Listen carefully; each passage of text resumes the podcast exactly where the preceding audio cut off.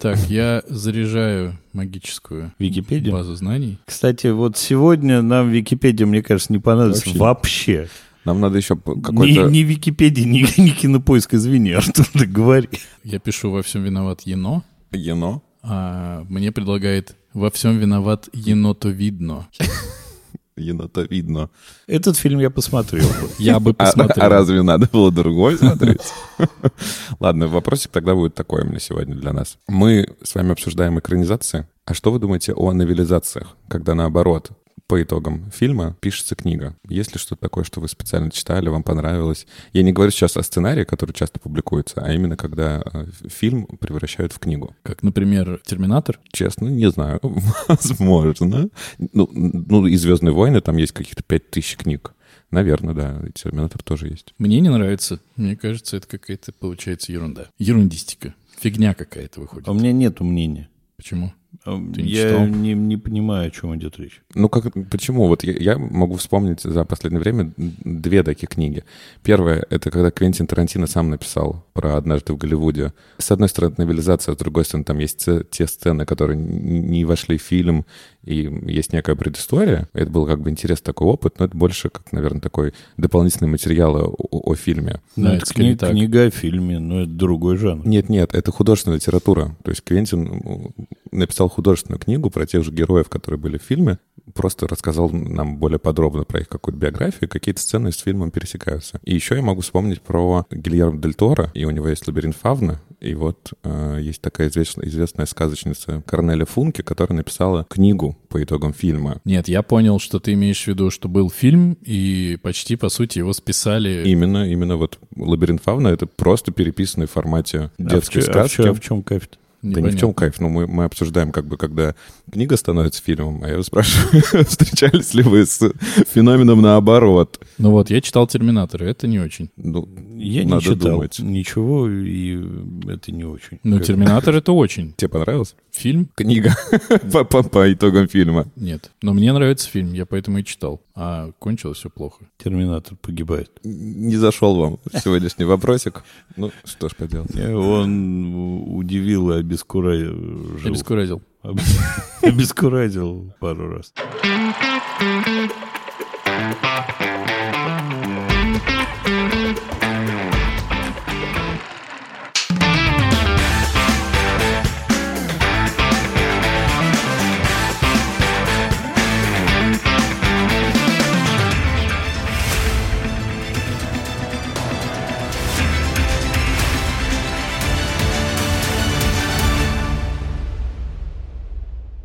Всем привет! Это подкаст «Экранизировано», в котором мы рассказываем о книгах, которые экранизировали. Мы читаем их, смотрим, волею судеб решаем, кто будет что читать, и все смотрим. Меня зовут Денис. Надо представляться, а то обычно я не представляюсь. Не представляю себе, как представиться. Меня зовут Андрей. Всем привет, меня зовут Артур, и я готовлю месть моим соведущим за маленьких женщин и енота. Вы себе не представляете, что я вам готовлю. Я не знал, что все так обернется, если честно говорить. Но так как я выбирал в прошлый, в прошлый раз, что мы будем читать и смотреть, напомню, я читал, и я так понимаю, все читали, потому что там нечего читать. Рассказ Эдгара Лоуренса «Доктор Оу», который называется «Уэйкфилд», и который перевели в России как «Во всем виноват енот». И мы смотрели фильм, драму с тем же самым названием «Уэйкфилд», или как перевели его в России «Во всем виноват енот». По праву человека, который заставил вас это сделать, я рассказываю, о чем хотел сказать роман, потом хотел сказать повесть. Рассказик. Есть прекрасный э, юрист, ну, прекрасный в смысле, достаточно успешный, который однажды, возвращаясь домой, раздумывает о том, насколько ему все опостылило, насколько он живет в какой-то одинаковой колее, э, насколько ему все надоело. И живет он за городом Нью-Йорка, в пригороде, точнее, да, в пригороде. И э, когда он подходит к своему дому, он встречает енота, который пытается забраться в какой-то мусорный бак и вытащить оттуда еды. Очень на него почему-то обижается за это, начинает его преследовать. Случайно оказывается Преследование енота. преследование енота. Преследуя енота, он оказывается на чердаке над гаражом э, своего дома и решает посмотреть, что будет, если он исчезнет из своей привычной жизни. Дальше смысла рассказывать как будто бы нету, потому что и так почти все рассказано про рассказ, рассказано про рассказ. И опять же, как человек, который все это рекомендовал, я первый и говорю, получается. Действительно, мои блестящие, невероятные, ультраинтеллектуальные соведущие правильно догадались. Я искал просто экранизации рассказов. И я нашел этот рассказ просто потому, что во всем виноват енот. Ну, что еще может быть? Еще поэтому есть фильм. И только потом я выяснил, что, оказывается, я хотел вообще-то этот фильм посмотреть до того, как мы придумали делать подкаст. Я, значит, собрался, стал его читать, этот рассказ. Все время у меня было странное ощущение, не знаю, согласитесь вы или нет, что я читаю э, про какую-то... Точнее, оно, оно начало появляться где-то там, наверное, после первой трети. У меня появилось ощущение, что я читаю про какую-то большую сволочь. Вот есть такой прием в литературе, как вы все знаете, когда повествование ведется от первого лица. И, по крайней мере, у меня есть ощущение обычно, если ты как бы соучастник того, что происходит в голове у героя, то ты к нему подключаешься больше, даже если это, ну, маньяк какой-нибудь или еще что-то. И я ждал, здесь будет так же. Думаю, вот сейчас э, узнаю что-нибудь такое, полюблю этого человека, и, и что-то там произойдет. И нет. Я дочитываю этот рассказ и понимаю, что как бы остроумие концовки этого рассказа, а мне кажется, он закончился остроумно, в том, что человек как говном был, так говном чудесным образом и остался, несмотря на все возможности переосмыслить свою жизнь. Я такой дочитал, что ж, это было Интересно, посмотрим, что там будет в кино. В общем, конечно, я с тобой согласен, но мне кажется, что особенно это в кино заметно, что он все же немножко переосмыслил свою жизнь. Я думаю, что на последних моментах это есть. Понятно, что его сподвигло вернуться в обычную жизнь э, его ревность, да, которая опять возникла у него к жене. Но, в общем, как будто бы у него чуть-чуть, я надеюсь, в голове что-то повернулось. То, что он сволочь, то, что тебе сложно поставить себя на его место, э, это как бы правда. Но, наверное, я тут больше задавался вопросом не то, что он придурок, это как понятно, а возникает ли у меня в жизни вот такое желание немножко спрятаться в гараже и понаблюдать за всеми со стороны. Не, не... Причина каждого разная бывает, но мне кажется, что все мы устаем, иногда хочется отключиться, ни, ни, никого, ни с кем не видеться, ни с кем не встречаться. Поэтому я не могу сказать, что он прям был для меня такой полностью антигерой, и я не мог себя с ним сопоставить. Ну, мне не кажется, что он изначально антигерой. Я тоже задавался вопросом, и да, я тоже хочу уехать куда-нибудь побыть наедине с самим собой, но есть же разные предпосылки к этому. Есть желание разгрузиться немножечко действительно или перезагрузиться и просто отдохнуть, у него же совсем другая предпосылка. Он не отдыхать там сел. Не отдыхать, конечно. В том-то сел... и дело. Он, да. он сел смотреть, как, как они поползут все несчастные, брошенные него, да. им. И это достаточно быстро говорит о том, что он, конечно, сволочь. В этот раз я решил поступить нетрадиционно. Я сначала посмотрел, потом прочитал. Случилось это не на самом прекрасном материале, потому что книга от фильма не отличается примерно ничем, кроме концов. Почему мы выяснили же только что, что в рассказе у енота есть семья. В фильме ее нет. В фильме она есть фильме... Просто она за кадром осталась. Нет, енот, значит, енотового давайте... в, фильме, в фильме енот ест енота. Это, это потрясающий момент. Я не понимаю, зачем он там, и не понимаю, почему, кого он ест. Что это? Жена его или его дети? Я думаю, жена. Кого он? Я, жена. Думаю, это, я думаю, это метафора. Ну да, какая-то проекция, да. Проекция нашего героя и его семьи на енотов. Я думаю, что это очередная теория заговора, которую мы выдумываем просто с полпинка. Значит, надо, понять, надо понять следы Иисуса в этом фильме. Не надо, пожалуйста, Ладно. у нас же нет гостя. Режиссер этого фильма Робин Свайкарт. Она совершенно очевидно не захотела принимать финал э, рассказа, потому что в рассказе у нее никакого раскаяния нет. Он просто быстренько встает и идет г***ец. Все. Идет все всем портить. А в фильме, да, конечно, там есть у него, вот он представил так, представил так, что вот все отвернутся, все это самое. В общем, я а, на самом деле про фильм сказал бы вот словами Артура про маленьких женщин. Никогда такой скукоты я не видел. Абсолютно вторичный фильм. Это вот тебе и этот самый с Хэнксом, когда он там на острове. Прекрасный И вот тебе игры разума. Не, не игры разума, где там игра с, с Майклом сам... Дугласом. Да. Великолепный фильм. Великолепный фильм. А это все вторично. И абсолютно непонятно нахрена вот, вот этот тебе, фильм Вот снят. тебе один дома. Чудесный фильм. Вот тебе Значит, Макбет. А, Робинзон Крузо. Где? Значит, смотрите, чего здесь точно было бы в жизни и чего здесь точно нет в фильме. Можно я тебя перебью?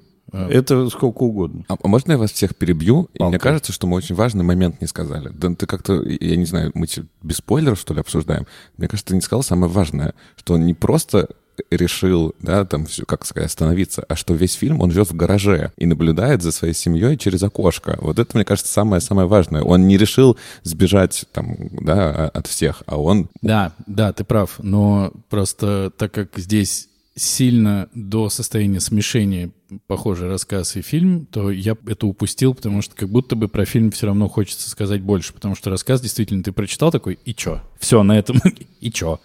Причем э, я когда читал, там же еще в книжке в электронной 180 страниц, условно. Я читаю, рассказ заканчивается, остается еще 40 страниц. Как так? А это еще интервью доктору. Давайте я еще быстренько хотел две вещи сказать. У этого рассказа же есть предыстория, э, реальный случай, который описал другой писатель, которого я забыл, как зовут. Это очень интересно. Человек реально в Лондоне жил 20 лет вдали от своей семьи. И, я так понимаю, вернулся. Вот это вот это мощно. А по поводу э, режиссера фильма я бы хотел сказать еще одну вещь. А, так как э, очень мало про этот фильм вообще чего-то есть, потому что, видимо, очень мало кому это интересно было исследовать. Я стал просто тупо смотреть связи между тем, кто что сделал, и удивительным образом этот фильм имеет прямое отношение к прошлому подкасту, потому что режиссер этого фильма была сценаристкой 94 года «Маленьких женщин», продюсером и продюсером «Маленьких женщин» 19 года. Она, видимо, написала тогда, спродюсировала, потом подумала, я буду продюсировать все, что касается «Маленьких женщин» всегда. Но плюс она писала сценарий к, мали- к мемуарам гейши. Плюс к Бенджамину Баттону она Да. писала. И, в общем, тетка-то крутая. Ну, Бенджамин Баттон так себе кино. Давайте как-то поставим стоп. Я, я ставлю вето на этот рассказ и на этот фильм, на всякий случай. Но Бенджамин Баттон рассказ абсолютно убогий. А фильм я поэтому не стал смотреть, потому что подумал, ну вот как этот убогий рассказ можно сделать А в вот, кино. например, если назвать его «Во всем виноват енот».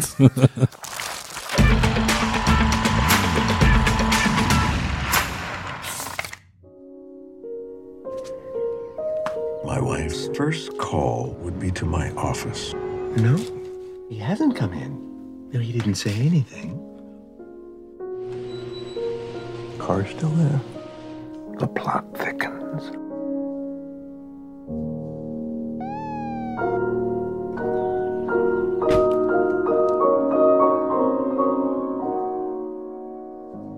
How far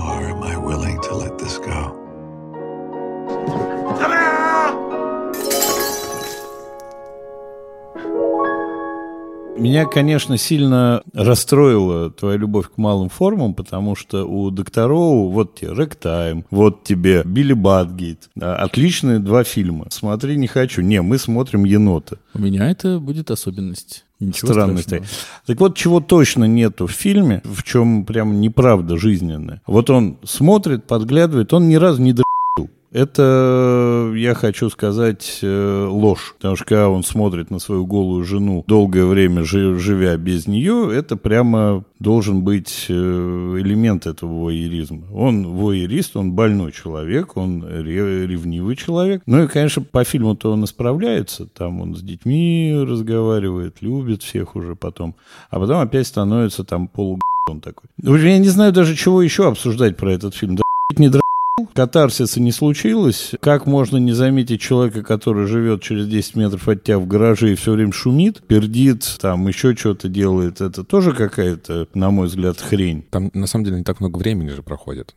Ну, почти год. Год разве, да? Мне показалось. Ну, Зима, поменьше. осень, весна. Там, в общем, он посидел. Ну, и я нигде не увидел его мучений, которые ты, видимо, додумал уже в самом начале, что он думает о том, как ему все построили. Да не, он по- поругался с женой. Ну, вот он случайно завис в гараже. Случайно это к нему пришло. Это случайно пришло, но это не пришло бы к нему, если бы у, его- у него не было первопричины. Первопричина у него в том, что он задолбался. По его недовольной Харе это было видно все время. И мне есть что еще сказать по поводу фильма. Но вот Артуру хочется что-то, чтобы сказалось. Это было в 10 раз интереснее смотреть, чем «Маленьких женщин». сложно представить. Да, без, без перемотки даже я воспользовался. Да, это, мне показалось, что это интересный фильм. Конечно, не стоит ждать каких-то откровений. И я читал рассказ до этого, поэтому я понимал, что он идет четко по рассказу. То есть я, я не ожидал каких-то поворотов. Возможно, если бы я сначала смотрел, я бы что-нибудь мог бы там себе придумать получше, чем сценаристы и режиссер это сделали. И автор Ну, рассказа. Ну да, что он там будет что-нибудь как-то прятаться, что его найдут. Ну, он прятался. знаю. Ну да, но я к тому, что это все было в рамках рассказа, да, там нет каких-то других поворотов. Может быть, не читая, я бы от фильма больше ждал. А тут, что я ожидал, то я и получил. Поэтому я не могу сказать, что это какое-то совсем неинтересное кино было. Обсуждать тут, наверное, не так много, но, в общем, наверное, фильм надо было в русском прокате назвать «Во всем виноват белый цисгендерный мужчина», и, в принципе, об этом все кино. Да, о том, что вот он сам себе все придумал, все проблемы сам мучается, Э, И я не знаю, была ли какая-то вот так- у доктора вот эта мысль, но, возможно, она была у режиссерки, а как мы теперь, да, знаем, что вот она фе- феминистских маленьких женщин все время продюсирует, пишет и снимает, что, может быть, я все надумываю, но как будто бы здесь нам хотели вот немножечко показать, что вот он такой белый, благополучный мужчина, который немножко сходит с ума а, просто так, но по итогам он понимает, что он получает помощь как раз-таки от каких-то незащищенных слоев, это вот этих э, соседей, да, которые больной пансионат для детей. Вот он получает помощь от этой а, а, афроамериканской девочки, от мальчика с си- синдромом Дауна. Ему в парке дают деньги. Может быть, вот какую-то такую мысль нам хотели донести, что немножко все с ума посходили уже, и надо немножко обратить внимание на, на другое. Вот какая-то такая мысль, но, скорее всего, я себе надумываю, чтобы нам было что сегодня обсуждать. Меня, когда я смотрел этот фильм, меня не покидало ощущение, что с главным героем получился мискаст. Возможно, потому что я смотрел Breaking Bad, и я знаю, что Брайан Крэнстон играл там великолепно, он и здесь играет великолепно, на мой взгляд. Но как будто бы ты не можешь поверить, что этот человек может измениться. Особенно учитывая, как он себя вел в флешбеках, какой он был ревнивый и как он все время хохотал, ожидая, что ну давай, сейчас заплачет, сейчас фонтан откроется, ага, мгм». И мне казалось, что классно было бы, если бы здесь был какой-то менее именитый актер, мне кажется, было бы интересней. Я не знаю этого актера вообще. Я не смотрел Breaking Bad, поэтому для меня никакого мискаста не случилось. А именитый, ну, это ты как бы погорячился, конечно.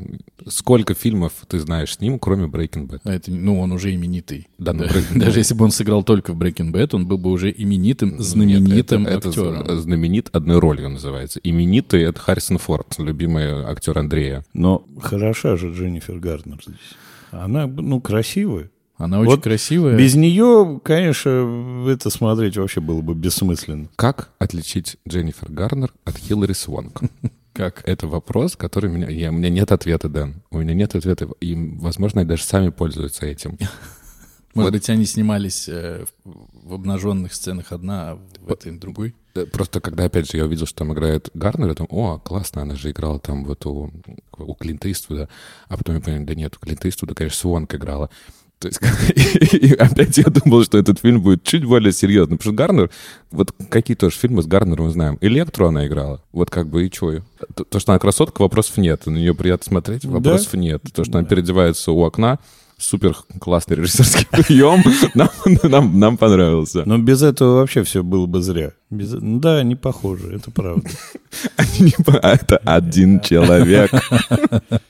Еще было очень интересно, мы за предыдущие подкасты с вами, по-моему, в каждом выпуске тот или другой сказали, что очень плохо, когда все объясняется текстом.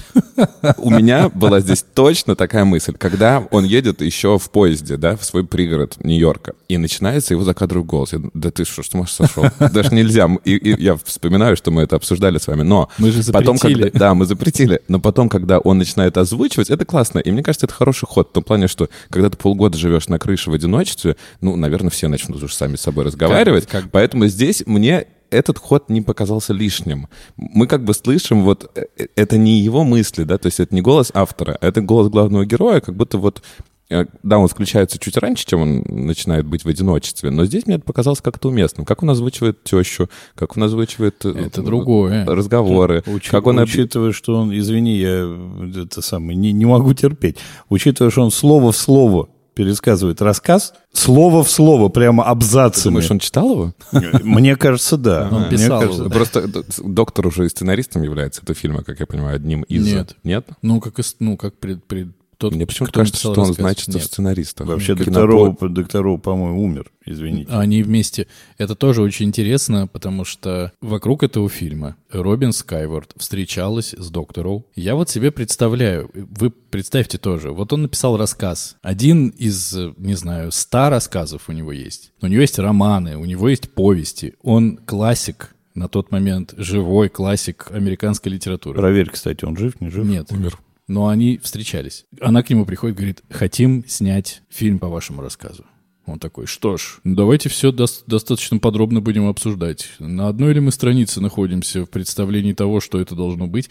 Это просто так странно. Видимо, я к этому буду возвращаться часто, потому что я буду все время рекомендовать нам смотреть э, фильмы по рассказам и буду каждый раз удивляться, как из рассказа можно сделать кино. Но просто это настолько у них был серьезное какое-то вот серьезная подготовка, что даже удивительно. При этом они взяли и озвучили, по сути, ну, устроили постановку рассказа в, прям- в прямейшем смысле этого слова. Мне что понравилось и что показалось классным, по крайней мере, для режиссера, который это снимал, это игра без, без слов всех персонажей, на которых он смотрит. Это очень круто, потому что они играют и говорят, и они сто процентов говорят по-настоящему. На это, как на часть работы, очень интересно было смотреть, потому что, ну, клево, и Гарнер клево делает это все, и теща это классно делает. Это интересно. И все равно кажется, что хочется, чтобы они придумали по-другому рассказ о его жизни до того, как он оказался на чердаке, чем...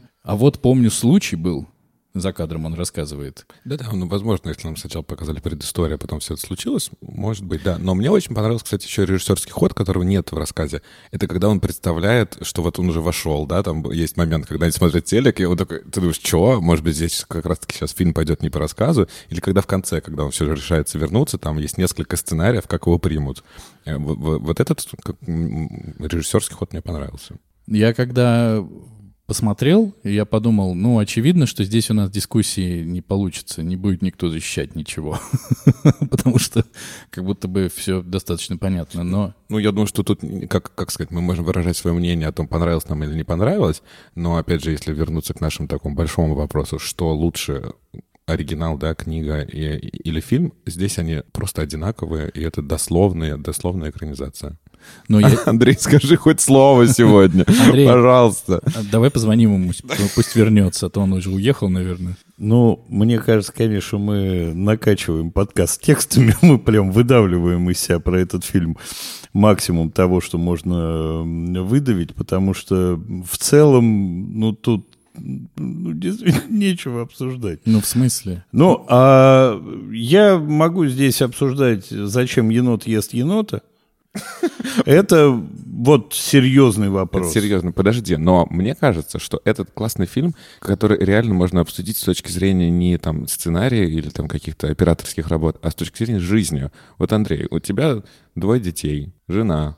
Хотел ли ты хоть раз вот так уйти и понаблюдать за ними со стороны? Так Ни в- надоели? Ни в коем случае. Никогда. Нет. Он, у него слушает семья этот подкаст, он не может говорить честно. Я этот вопрос предполагал, но знал, что будет такой ответ. Молодец, Андрюх, молодец. Конечно, Молодец. нет. Конечно, нет. Конечно, нет. Но давайте так, если по-серьезному, у нас достаточно много свободы и личного времени в семье есть. То есть, ну, мы не все время, ну, так, в сцепке. У нас есть э, личное пространство, есть возможность э, друг от друга поотдыхать. На работе.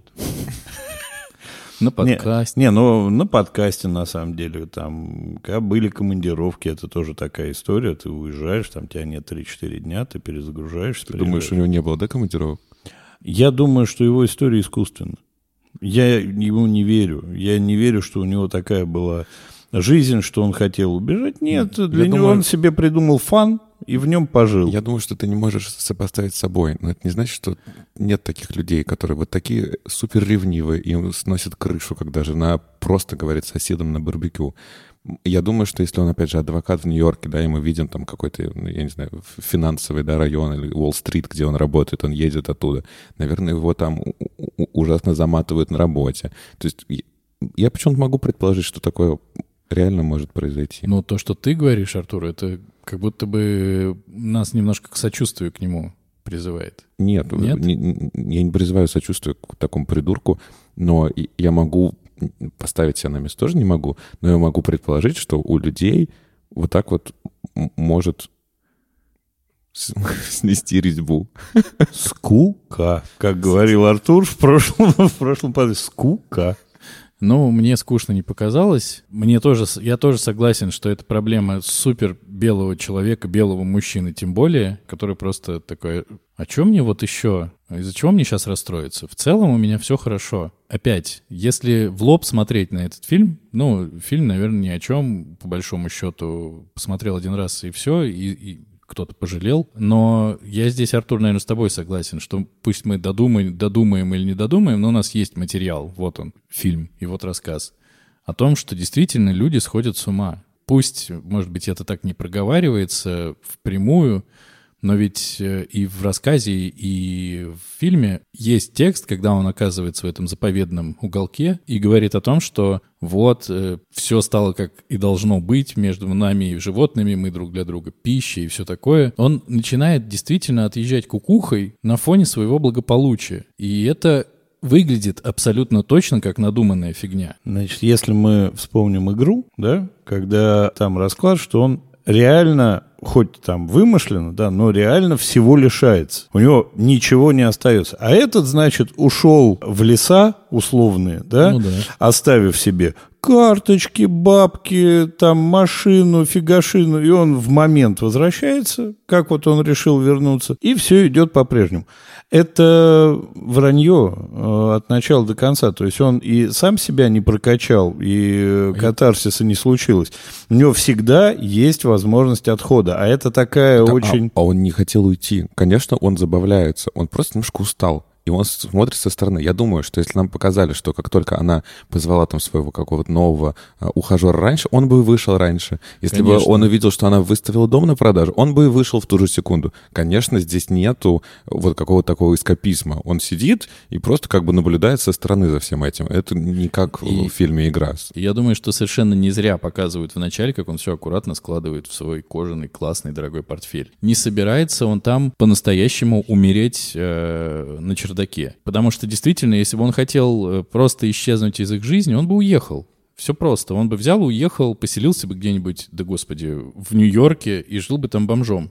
Никто бы никогда его не нашел, и все было бы точно как э, по правде жизни. То есть он воерист и извращенец. И большая сволочь еще, потому что меня на самом деле, когда я дочитал рассказ, э, вроде, ну, рассказ, он, он как бы без, без ярких красок вообще, кроме момента, когда он болеет чуть-чуть, когда ему очень холодно, все в целом идет вот так вот. Вот он, он живет в таком районе, где, оказывается, по мусоркам лежит нормальная еда.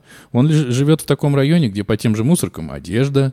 Он даже себе какой-то обдроченный матрас нашел, и все прекрасно. В целом живи, э, да радуйся, как говорится. Меня не оставила равнодушным концовка этого рассказа и этого фильма. Потому что, вот я об этом вначале говорил, у него были все возможности для того, чтобы измениться и стать лучше. Были эти дети по соседству. Был э, его этот монолог про то, что милосердие приходит тогда, когда мы его не просим, что это добровольный дар и все такое. И он как будто бы это все понял.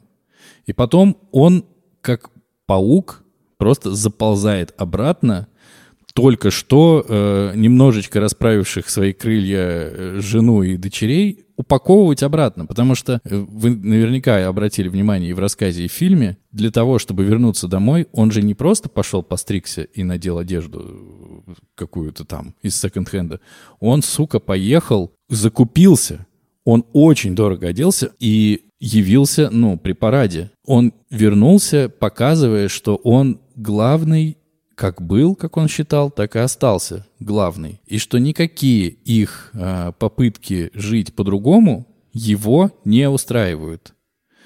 И мне кажется, что это, ну, по фильму и по рассказу очень прикольно. Абсолютно очень прикольно. Концовка меня не разочаровала. Я, наоборот... Я не сказал, что она меня разочаровала. Я сказал, что она не, не оставила меня равнодушным. А я стал думать о том, а что он скажет? Где он был? Как вы думаете? Он скажет, что я вот на чердаке сидел, Карлсоном был? Или что? Вот как, какую отмазку он придумает? Как он объяснит свое отсутствие? Мне неинтересно. Скука. Нет, в смысле порассуждать на эту тему можно, но мне из-за того, какой это человек, мне неинтересно, потому что, э, ну, может быть, это как-то слишком меня подключило или что-то. Мне не хочется, чтобы он смог выкарабкаться из этой истории враньем каким-то. Ну, я при этом думаю, что его жена. Даяна, да, его примет обратно, скорее всего. Ну, он паук. Конечно. И разве это не... Да, и там был, кстати, еще очень смешной момент, когда он смотрит э, за своей женой, э, как она там пытается мусор куда утащить, и он такой глумится на ней. Ах, ты только занималась домашними делами и не знаешь, как сложно в супермаркете купить одежду и потом выкатить мусорку на, на дорогу. Вот тоже, конечно, момент. И продолжая теорию заговора, кроме енота, я еще подумал о том, есть ли в английском, э, в оригинальном названии какой-то еще знак, потому что wake — это же все же как бы проснуться. Возможно, я выдумываю и притягиваю. Но, может быть, это правда знак, что вот, типа, всем, все же людям, которые живут достаточно благополучно, пора немножко очнуться, да, и, и проснуться, и подумать о том, что не как у вас вот что-то, может быть, не очень хорошо, а что есть люди, у которых намного все хуже. Как в маленьких женщинах. Ну, мы, мне кажется, мы нашего сведущего потеряли. да. Я подумываю, когда придет моя очередь, э, предложить экранизацию сказки о репке. А, и посмотреть, что мы сможем из этого вытянуть. Потому что там тоже... Мы сможем вытянуть репку. Там такая сложная сюжетная линия, мышка там, Я э, ничего... кошка и прочее. Я, я считаю, что ты не прав, потому что неправильно к фильму подходить так, что, вот особенно учитывая, что мы его обсуждаем, мне кажется, что просто скучно и, чё- и ничего там нету. Мне кажется, что в большинстве фильмов что-то есть. И на Ну, я, что-то... ж- я что-то сказал.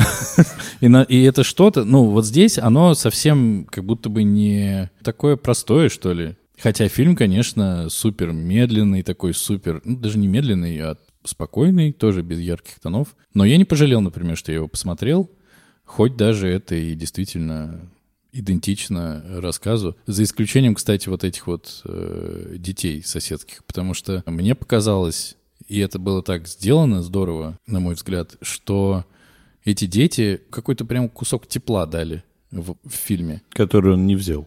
который он не взял, безусловно, но они супер классные. Вот почему-то так это все подано. В книжке это достаточно отстраненные дети, такие просто хорошие Не, в ну, целом. по фильму он хоть как-то очеловечился, а по рассказу нет. Меня еще поразило, что в Википедии, простите, я уж тоже по- почитал, естественно, Википедию, в статье про докторов вообще этого рассказа не упоминается Даже в нигде. библиографии, да. Да, настолько он важный был в творчестве докторов, что его даже не упомянули. Ну, тем, тем интересней. Блин, ну, взяли рассказ, который нахрен никому не нужен, сняли по нему фильм, который в целом тоже оказался...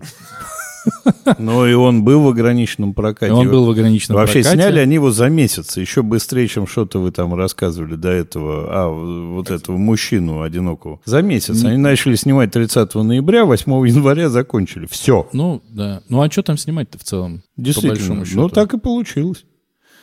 Так он сделан-то нормально, в том-то и дело. Просто как бы здесь первооснова такая, что либо ты пере- перепридумываешь все полностью и делаешь просто по мотивам и получаешь то, что мы получили в «Бегущем по лезвию», либо ты снимаешь вот то, о чем много говорилось. Вот экранизация идеальная. Ну, это идеальная экранизация, по факту.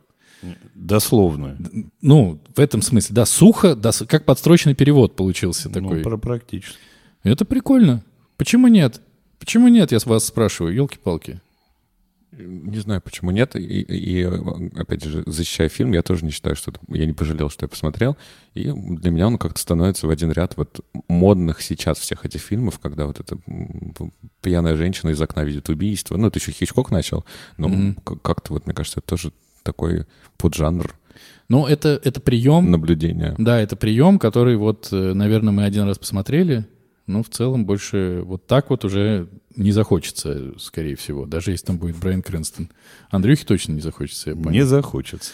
Хорошо. На этом, я думаю, можно закончить обсуждение чудесного фильма. Спасибо вам большое. А, Кто у Ну, нас сегодня на очереди? По, по формату прямо вот Я, кстати, хотел еще сказать, эм, что очень часто проблемы с э, экранизациями заключаются еще в том, что очень большой объем пытаются экранизировать в одном фильме. Ну, например, там огромный роман. Маленькие женщины. Огромный роман с очень маленькими женщинами. Есть ощущение, что идеальный формат для экранизации — это повесть. Рассказа мало, романа много чаще всего, а повесть, она идеально ложится. Это я намекаю тем, кто будет выбирать дальше. Может быть, кто-нибудь выберет повесть время- временных лет.